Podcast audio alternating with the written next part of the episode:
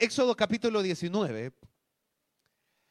Éxodo capítulo 19. Versículo 5. Éxodo 19, 5. Lo tenemos acá en la pantalla. Y para aprovechar también ahí el trabajo que hacen los hermanos, leemos desde acá. Y dice, ahora pues, si diereis oído a mi voz y guardareis mi pacto, vosotros seréis mi especial tesoro sobre todos los pueblos, porque mía es toda la tierra. Repita conmigo, yo soy especial tesoro. Esta mañana yo quiero hablar bajo esta idea, los tesoros en las tinieblas. Primeramente, debemos enfatizar y tener claro lo que es un tesoro. No estamos tan familiarizados, salvo las hermanas y quizás las hermanas que Dios les ha permitido ya avanzar en sus años de vida. ¿Quiénes de ustedes tienen, de las hermanas que están acá presentes, levante la mano toda aquella hermana que tiene un cofre donde guarda sus joyas? Vaya. Bueno, hermano Héctor dice que hay cofre, no sabemos si hay joyas, pero, pero cofre hay. Ahora, este concepto de tesoro es un poco para nosotros, aunque tenemos la idea, nos cuesta identificar porque de alguna manera pareciera o sentimos que no hay tesoros que aparentemente poseemos. Permítame indagar un poco más. Levante la mano si alguno en su casa tiene una, vamos a ver, una caja fuerte.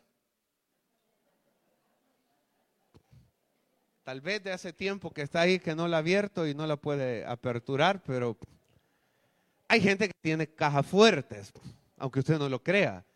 Porque uno se imagina las cajas fuertes algo como, no, hay cajas fuertes que son como esto, ¿verdad? Obviamente ahí tienen cosas de, de valor, dinero, documentos y muchas cosas. La definición en el diccionario bíblico, en Strong, sobre tesoro, dice que es una concentración de riquezas. O sea, ahí uno guarda, acumula o deposita todas aquellas cosas que para uno es sinónimo de riqueza. También se dice que un tesoro es la concentración de cosas buenas. O sea, todo lo que está guardado dentro de un cofre o dentro de una caja fuerte son cosas buenas. También se dice que un tesoro es la acumulación de piedras preciosas. Levante la mano las hermanas, honestamente, que le gustan las piedras preciosas. Yo el día, ¿qué día fue? Día miércoles, saldé una deuda con mi esposa desde hace 10 años, que el anillo de compromiso que le regalé cuando nos íbamos a casar se le quebró. Entonces fuimos al bíblico, fuimos a la librería de las asambleas de Dios, hay unos anillos a 5 dólares que tienen una gran piedra. Y yo le dije, mira, está bonito. Ella me dijo, está bonito, te lo voy a comprar. Deuda saldada. Así que si usted le ve un anillo con una gran piedra, 5 dólares cuesta. Y si usted como hombre quiere invertir, invierta. A 10, 10, vaya. A 3.50, dice, vaya, 3, imagínese usted. Pero como la mujer dice que lo importante es la intención, ¿verdad? Ahora, se dice que tesoro es la acumulación de cosas que son valiosas. Ahora, también es interesante ver dónde se guarda este tesoro. Strong, el diccionario Strong dice que en el antiguo tiempo las personas guardaban los tesoros en los ataúdes. Yo no sé si alguien acá vio en el campo, en los, no sé todavía hoy, pero yo se oí de gente que en los años 70 y 80 tenían ya los ataúdes en la casa, pero no para guardar tesoros, sino porque si el día de mañana la muerte lo sorprendía, ya estaba ahí la... ¿Alguien vio eso? Y ahí estaban los ataúdes, alzados, les dicen, ¿verdad? Ahí estaba. Y si se moría hoy, ya no había tantas vueltas que hacer porque ya estaba ahí el ataúd.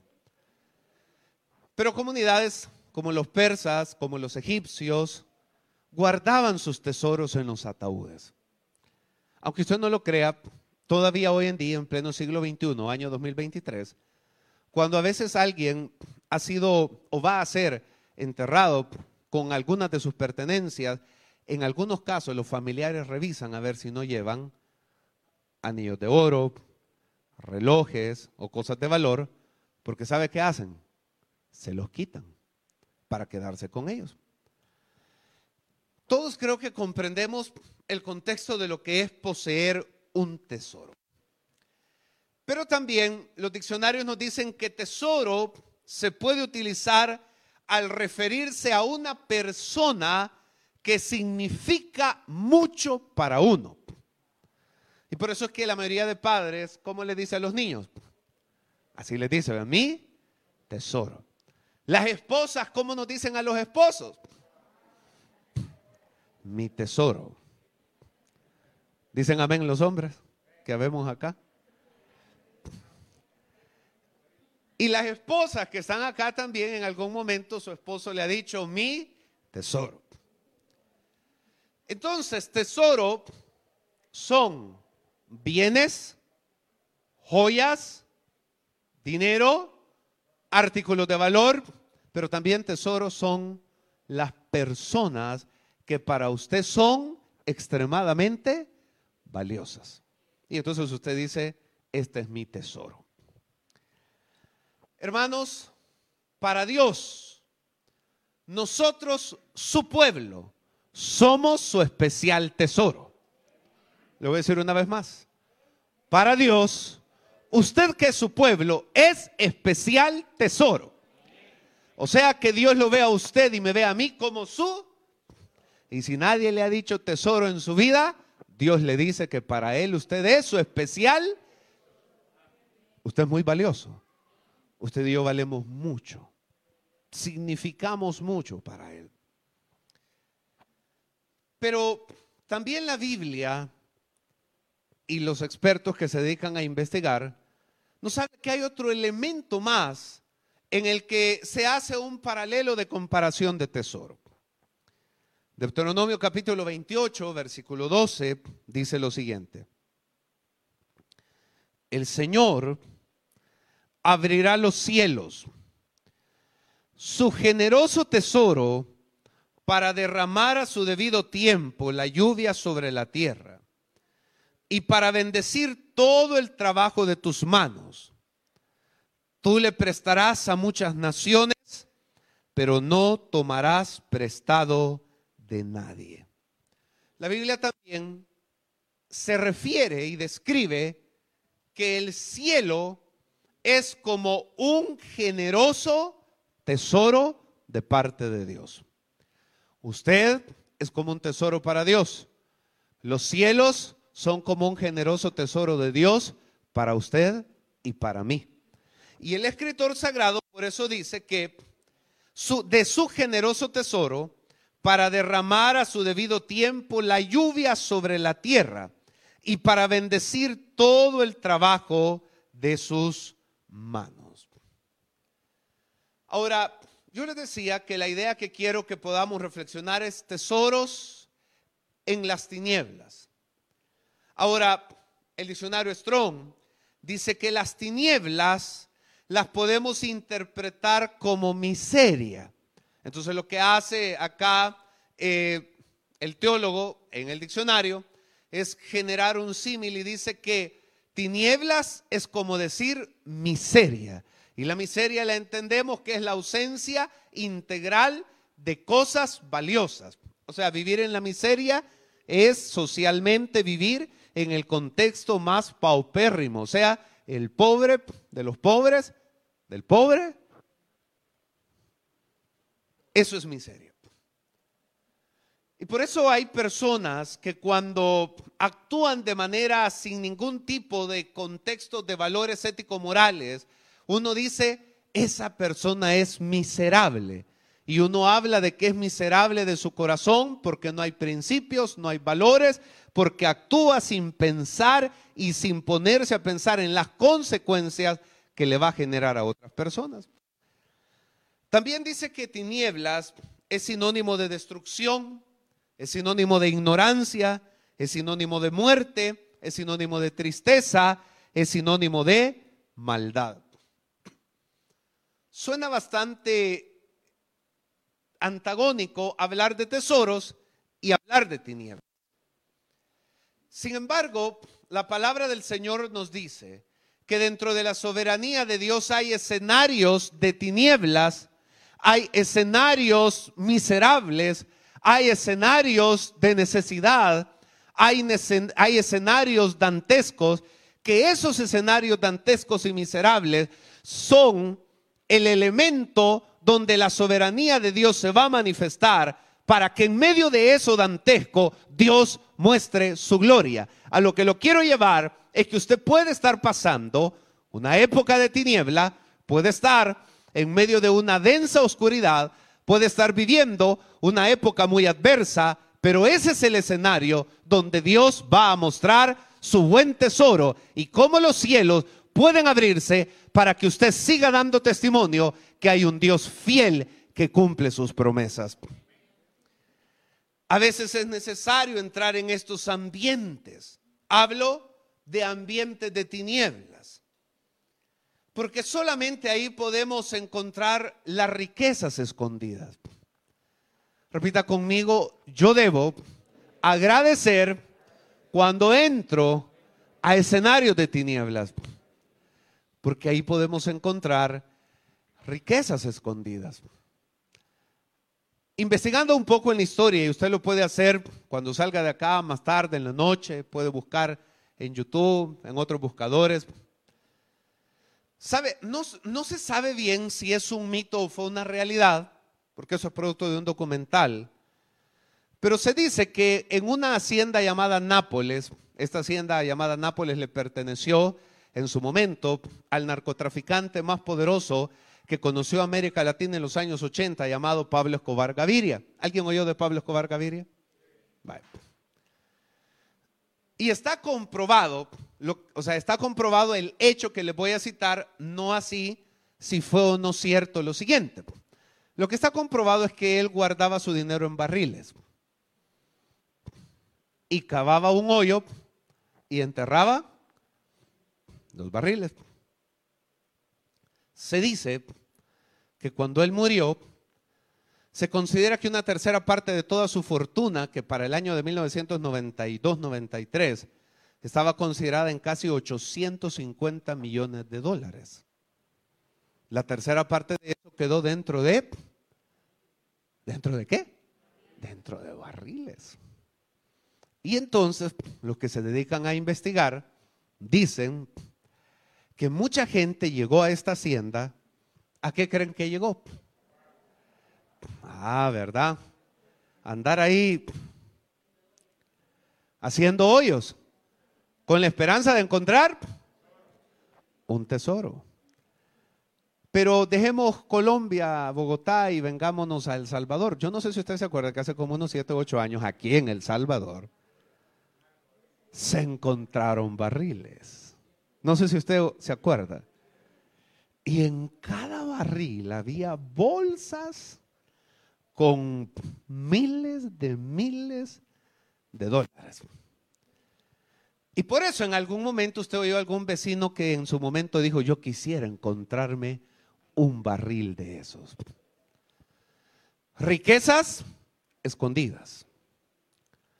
Normalmente las riquezas son escondidas y por eso el término en lugares que no están a simple vista, en lugares que demanda un grado de esfuerzo accesar a ese lugar. Ahora, la figura que aquí estamos viendo es que uno espera riquezas dentro del contexto cuando todo está bien. Uno espera tesoros en el contexto cuando las cosas son buenas. Pero la palabra del Señor nos dice que Él tiene la capacidad de aun cuando en la humanidad tenemos que entrar a acciones o a momentos o a etapas o escenarios de tinieblas, dantescos, de miseria, de prueba, de enfermedad, de soledad, de abatimiento, de traición, de todo lo que usted quiera. Pero dice la palabra que acabamos de leer que hay un momento que Dios interviene y que Dios a usted lo ve como su especial tesoro, pero Él también diseñó los cielos para que de los cielos Él abra los cielos para que sobre su vida descienda la bendición que Él tiene preparada para usted. Pero hay bendiciones que solo las puede alcanzar cuando está en medio del dolor y en medio de las tinieblas, cuando nadie da ni cinco por usted, cuando todas las puertas se le han cerrado, Dios puede abrir los cielos para recordarle que para Él no hay nada imposible. Ahora, los tesoros de Dios no son como los nuestros. ¿Cuántos están de acuerdo? Los nuestros se acaban, se agotan o se arruinan. Pero los tesoros de Dios no perecen como los nuestros. Los tesoros o las riquezas de Dios no se limitan únicamente a cosas materiales también, a diferencia nuestra. Bienes que pueden cuantificarse. Hablamos que los tesoros de Dios tienen un valor para cada uno de nosotros en las diferentes etapas de nuestra vida incalculables.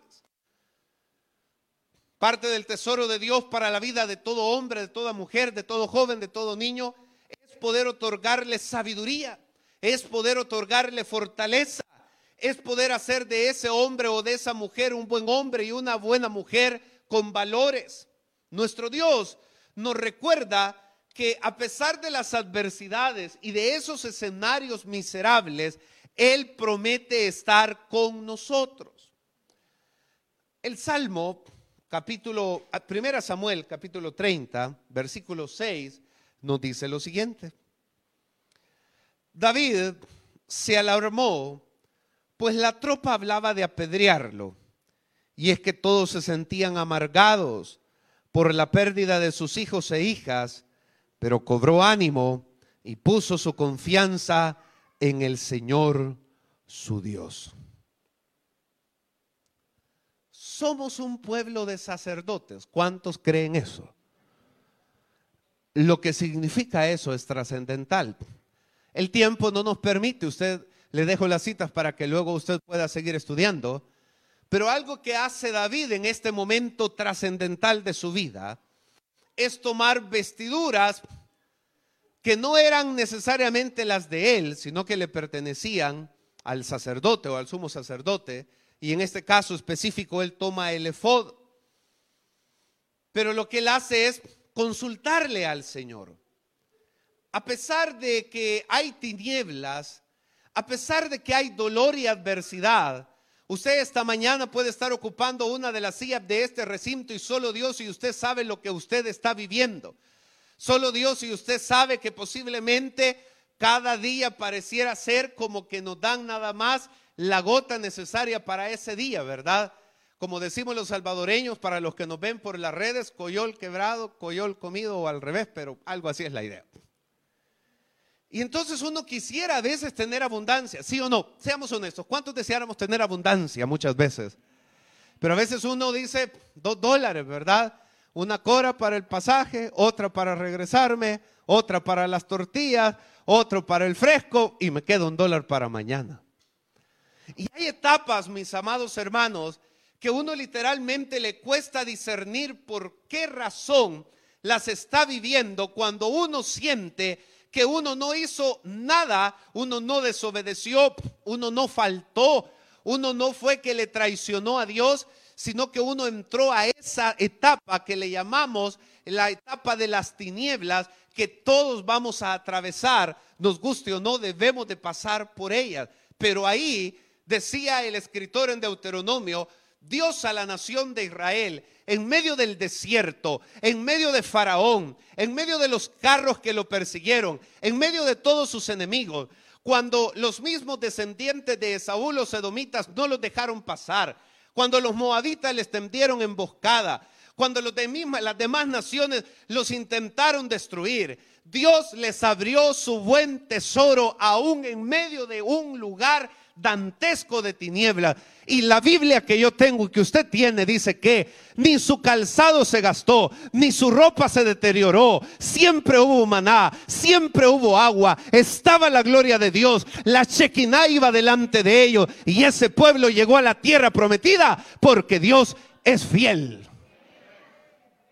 Y usted y yo vamos a llegar a la tierra prometida que no es Estados Unidos porque Dios es fiel. Ahora, ¿qué implica que seamos sacerdotes? Porque se oye bonito decir que somos un pueblo de sacerdotes. Pero ¿qué implica ser sacerdotes?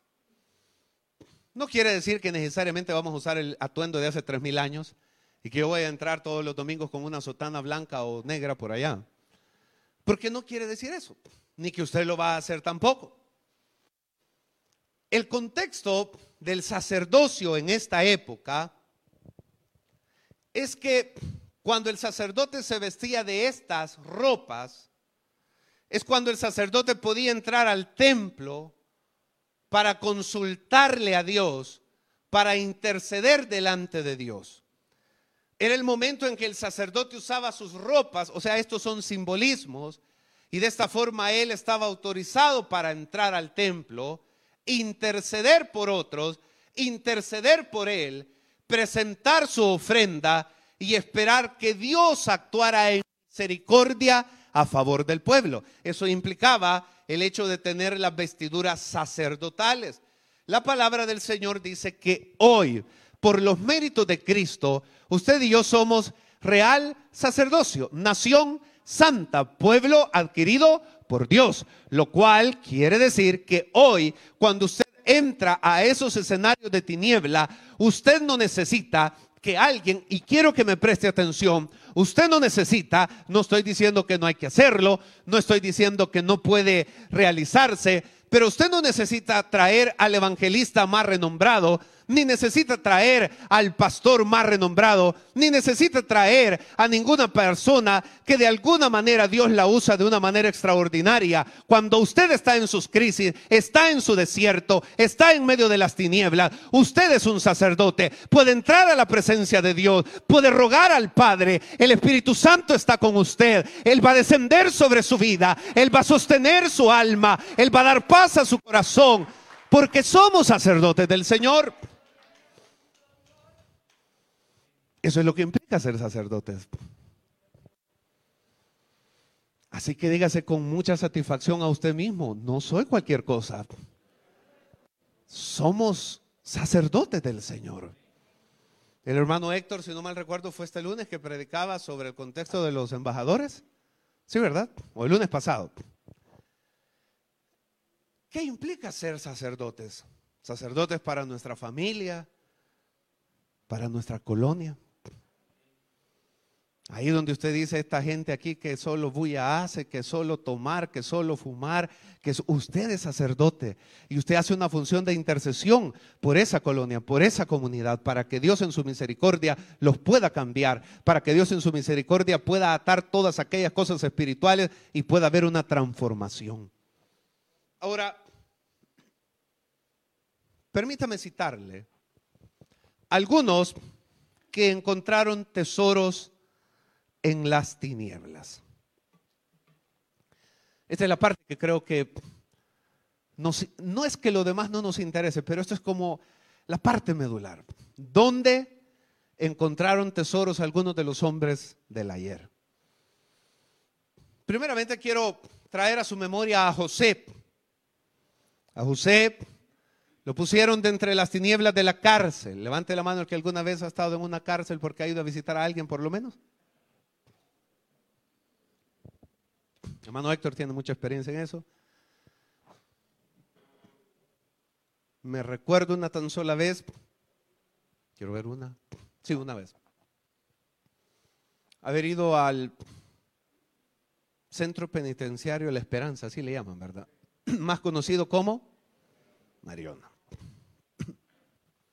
Tenía como 12 años o 13 Y fui a ver en esa ocasión a mi tío, pero no a mi tío que está ahí atrás, sino al otro tío que ya no está, que estaba, estuvo tres años y medio de vacaciones ahí en Mariona.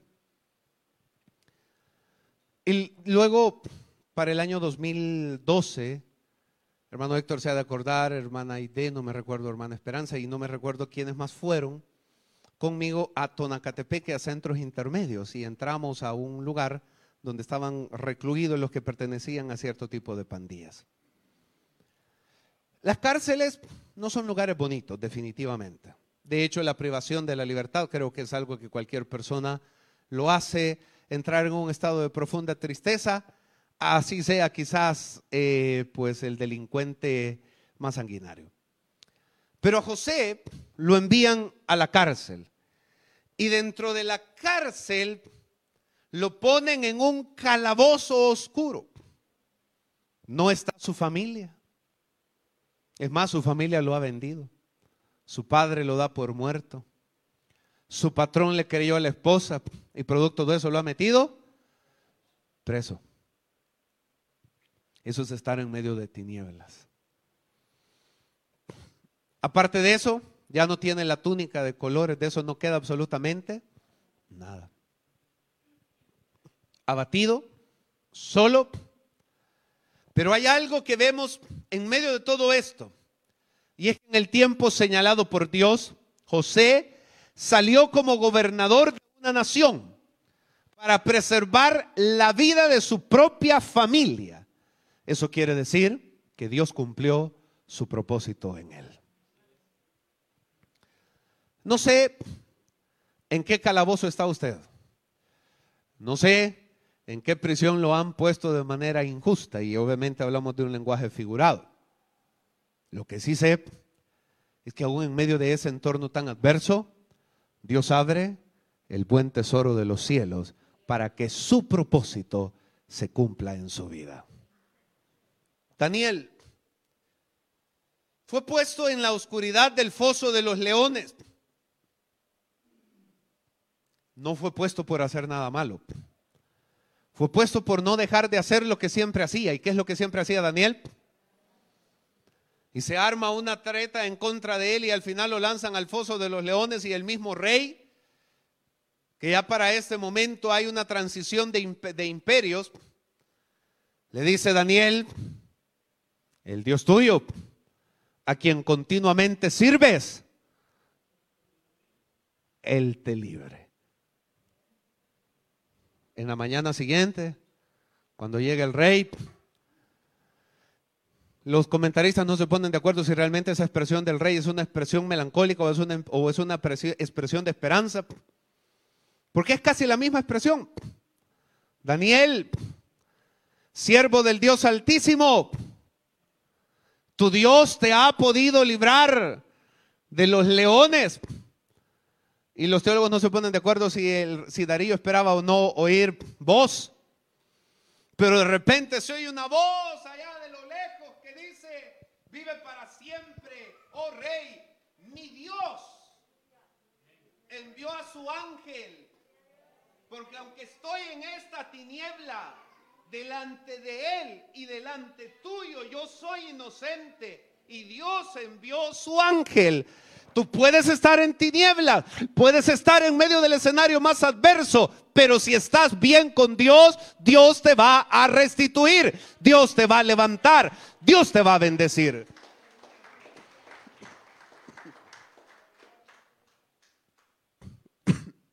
Gedeón.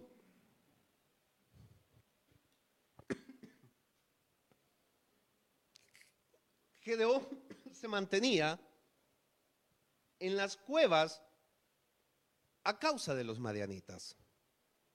La historia nos dice que estaba ahí porque los enemigos les robaban las cosechas. ¿Cuántos de ustedes recuerdan que en su escuela un niño mayor o una niña mayor a usted le quitara su refrigerio?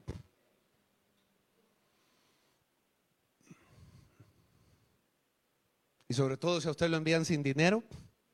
Eso es una tragedia porque le quitan su refrigerio y usted no tiene para comprar. Gracias. Gedeón estaba en las cuevas de Madián. El ángel del Señor desciende y le dice, varón esforzado, y usted ya sabe la historia.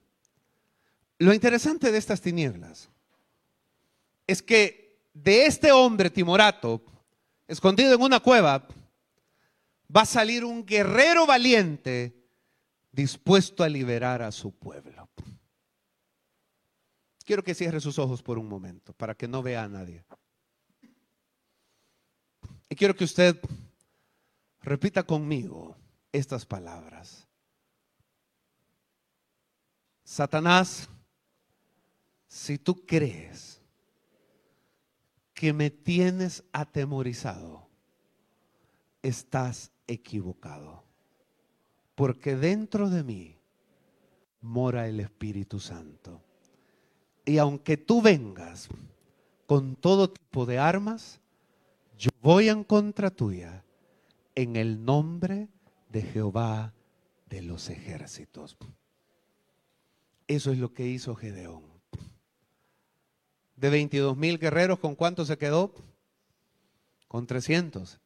Y al final, con 300 hombres que ni siquiera enfundaron su espada, el Señor mostró su poder, su gracia y su bondad.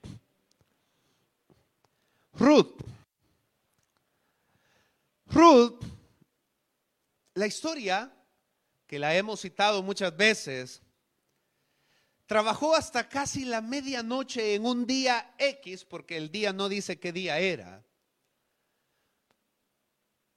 hace ayer que veníamos de esa actividad, si yo, si yo menciono el término pepenadores, sí, así es, ¿verdad? ¿Todos entienden lo que es un pepenador?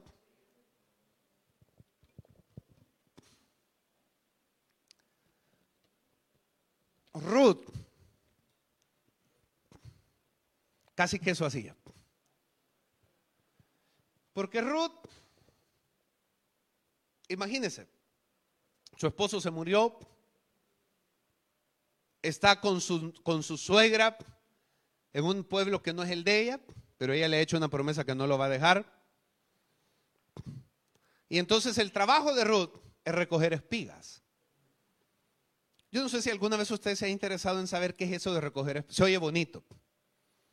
Pero recoger espigas era recoger lo que bíblicamente se había dicho que cuando se iba al campo, a la cosecha, se, se oye feo, pero es así, ¿verdad? Se dejara un poquito para aquella gente pobre. Para que el pobre tuviera que recoger. Ahí va Ruth, recogiendo espigas. ¿Qué esperanzas tenía Ruth en medio de esas tinieblas? su suegra le podía dar otro hijo. Y si podía dárselo cuando este hijo ya tuviera 20, 25 años, ella iba a tener 50 o 60. Pero esta mujer que trabajó en medio de su escasez, recogiendo lo que sobraba, la historia de ella termina como la esposa del dueño de todo el campo termina como una mujer redimida y que de su descendencia se va a levantar uno de los reyes más grandes que va a haber en Israel como David.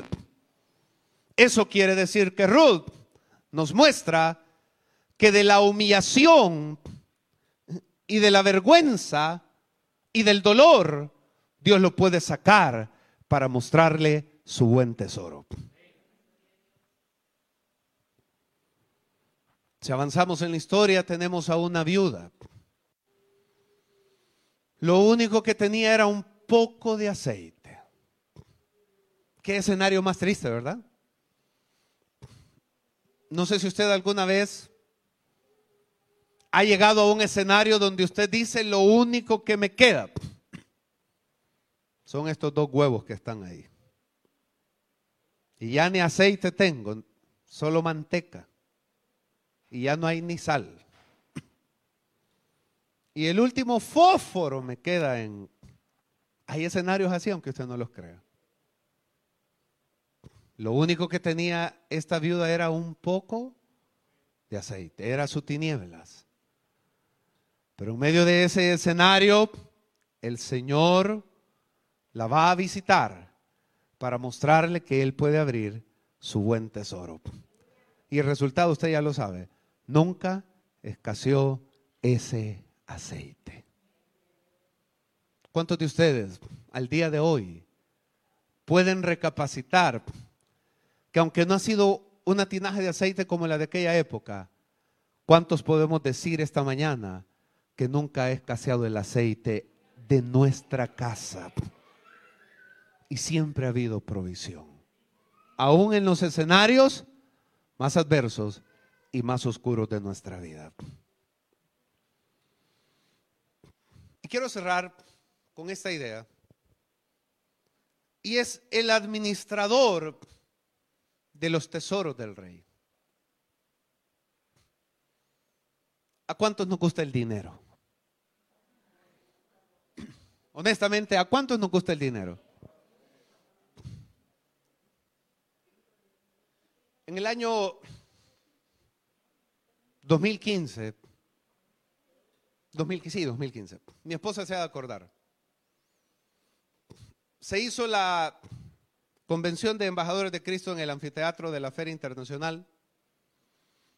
No me recuerdo, le mentiría cuánto es el costo.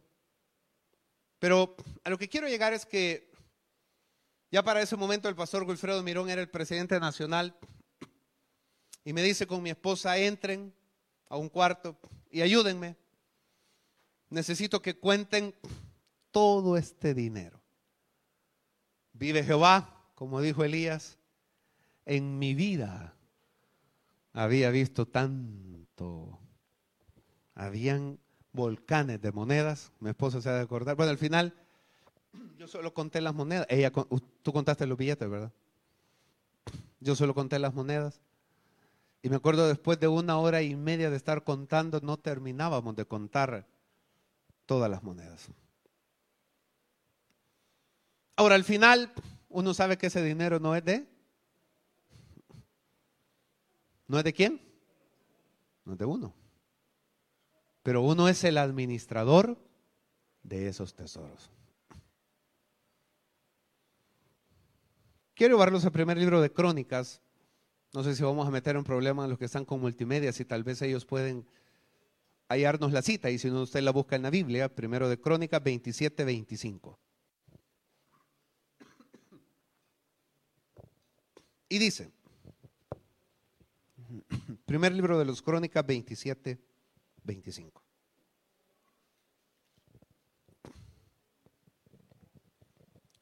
Si gusta estos últimos tres minutos esté de pie, le va a ayudar a la circulación ahí a usted.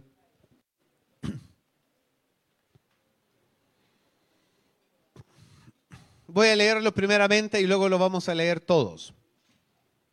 Dice, el encargado de los tesoros del rey era Asmavet, hijo de Adiel, el encargado de los tesoros de los campos y de ciudades, aldeas y fortalezas, era Jonatán, hijo de Usías. Lo voy a leer de nuevo. El encargado de los tesoros del rey era Asmavet, hijo de Adiel. El encargado de los tesoros de los campos y de las ciudades, aldeas y fortalezas era Jonatán, hijo de Usías.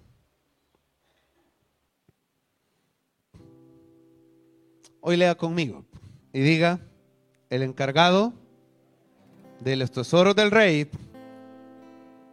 diga su nombre. Ya va a ver por qué. Aquí hablábamos del, imagínense, ser administrador de los tesoros del rey. ¿A quién le gustara ese puesto de trabajo? Administrar los tesoros del rey. David, aquí hablamos de dos administradores, el de los tesoros y el de las demás cosas. El primero se llama Asmavet. cuyo nombre significa fuerte hasta la muerte. Y dice que él era hijo de Adiel, que significa testigo de Dios, el nombre del papá. El otro administrador se llama Jonatán, que significa regalo de Dios.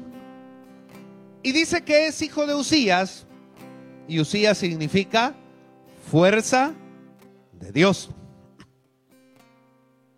Los administradores de los tesoros del rey son personas que se han fortalecido en el Señor y en el poder de su fuerza. Los administradores del tesoro del rey son los que han cobrado ánimo y han sacado fuerza de su debilidad. Han confiado en Dios de todo su corazón. De cada situación crítica, de cada adversidad, de cada crisis, de cada problema, se han mantenido fuertes, han soportado el proceso hasta que ha llegado el tiempo que Dios ha abierto los cielos, su buen tesoro. Y dice Salmo capítulo 30 y con esto cierro. Porque solo un instante dura su enojo, pero toda una vida su bondad. Si por la noche hay llanto, por la mañana habrá gritos de alegría. Amada iglesia, nosotros somos los administradores del tesoro del rey. Soporte, aguante, no se desanime. En medio de su peor tiniebla, se van a abrir los cielos y el Señor lo va a bendecir. Adoramos al Señor.